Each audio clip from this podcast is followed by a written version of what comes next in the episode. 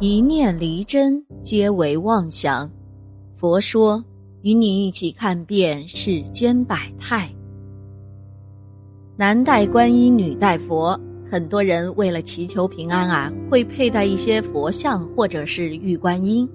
但是佩戴佛像、玉观音也是有一定的禁忌的。某些佛像、观音是不适合佩戴的。那么什么样的不能戴呢？我们今天啊，就来看看吧。不能戴他人的，在生活中我们经常会看到，有一些人呐，在获得了新的玉之后。可能会将自己原本佩戴的玉佛、玉观音送给自己身边亲近的人，一定不能佩戴他人赠送的玉佛、玉观音的，因为玉观音被戴久了，已经沾染了上一个人的气息。如果自己佩戴，不仅不会有庇护作用，反而啊，可能帮别人挡灾了。洗澡的时候不能戴，很多人因为比较怕麻烦。所以，不管在什么时候都不会摘下佩戴在身上的玉观音。但其实最好的做法是在洗澡前要将玉佛、玉观音摘下，妥善放置。因为洗澡水呢是比较污浊的，所以会污染玉佛、玉观音，造成灵性减退的情况，从而影响对配主的庇护作用。碎玉不能戴。因为有些玉石啊比较珍贵，所以即使不小心磕磕碰碰导致玉佛、玉观音有裂痕，一些人呐也舍不得摘下，还是会选择继续佩戴。但是这样是不对的，因为玉碎呀通常被认为是替自己挡了灾了，所以碎玉自然也就失去了庇护作用。继续佩戴呢，反而可能会不小心划伤自己了。有的人之所以一戴玉佛就有灾，是自身的佩戴问题所造成的；要么呢是玉佛佩戴的时间长了没有被清理过；要么是玉佛不慎沾染了血迹，影响了玉佛的本性。建议呀，检查一下自己所佩戴的玉佛，若是发现了问题，请及时更正。未开光。佩戴玉佛有灾的另一个原因是，此玉佛并未进行开光。佩戴未开光的玉佛是一件很危险的事情。若是被自己周围的妖魔鬼怪得知自己所佩戴的玉佛并未开光，那么这些妖魔鬼怪就会附身在这玉佛上受人的供奉，增强自己的能力。在过去呢，有一个小村子。住着一个叫史振祥的老汉，史老汉已经四十多岁，却还是一个光棍儿，一切都因为他佩戴的一块玉石。史老汉之所以得到这块玉，还得从他十岁那年说起。那时史老汉还是小孩儿，跟着母亲去庙上烧香。一个老和尚见了他，就说呀。这孩子长大必有姻缘劫，却能被古玉化解掉，因此让史老汉的母亲结缘一块庙里的玉。当时史家颇为富有，石老汉的母亲就为儿子选了一块做工精致的白玉。老和尚就说了：“夫人好眼力呀，我这玉是上好的羊脂白玉。”市面上是买不到的呀。石老汉的母亲为了儿子，就出大几百两银子买下这块玉了，给石老汉戴了起来。临别时，老和尚告诉还是孩子的石老汉道：“记住，将来你走夜路时，若遇到有人唤你同行，千万不要理他，否则有血光之灾。”当时的石老汉懵懵懂懂地记住了这句话，也就一直带着这块玉。转眼石老汉到了适婚年龄，他家却开始衰败了。等石老汉二十多岁时，他父亲和母亲先后去世，家里只剩下他一个人，他就遣散了众多仆人，自己搬到一个小村里生活。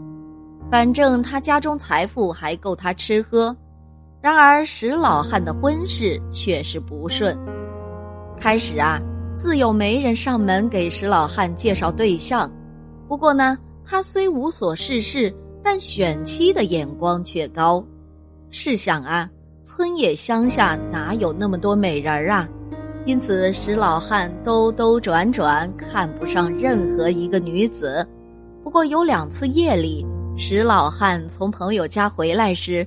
曾分别遇到过两个容颜秀丽的女子，那俩女子也因各自的原因在路上与石老汉搭讪，但石老汉尚记得十岁那年老和尚跟他说的话，让他在走夜路时不要搭理别人，因此他仓皇而逃。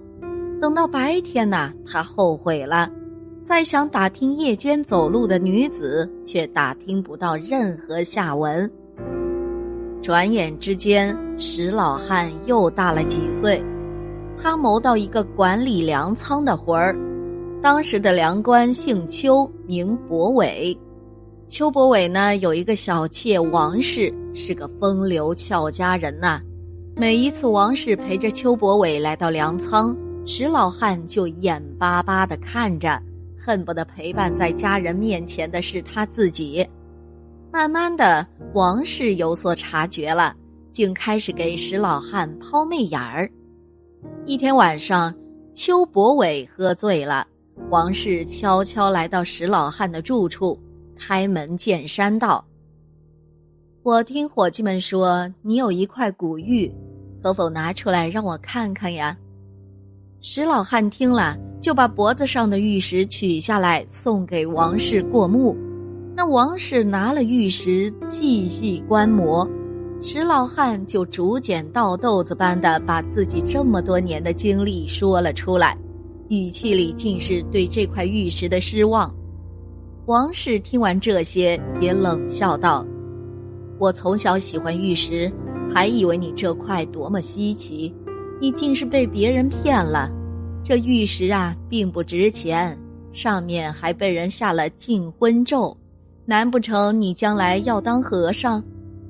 王氏说着，掩面笑了起来，那一颦一笑啊，有说不出的魅力。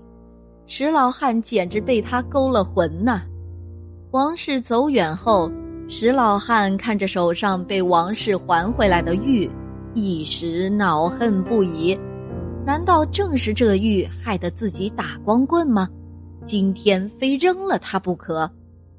石老汉想着，就走出粮仓大院，将玉石随便抛到一处荒地里，才又回到了屋。过了三四天，一天夜里，邱长官请大家喝酒，说他已升迁到别处，即日就会启程了，因此喝个践行酒。大家一听这话呀，放开了喝。石老汉呢，也喝了不少酒。当天晚上，众人都去寻欢作乐，但石老汉惦记王氏啊，就提前回了粮仓所在地。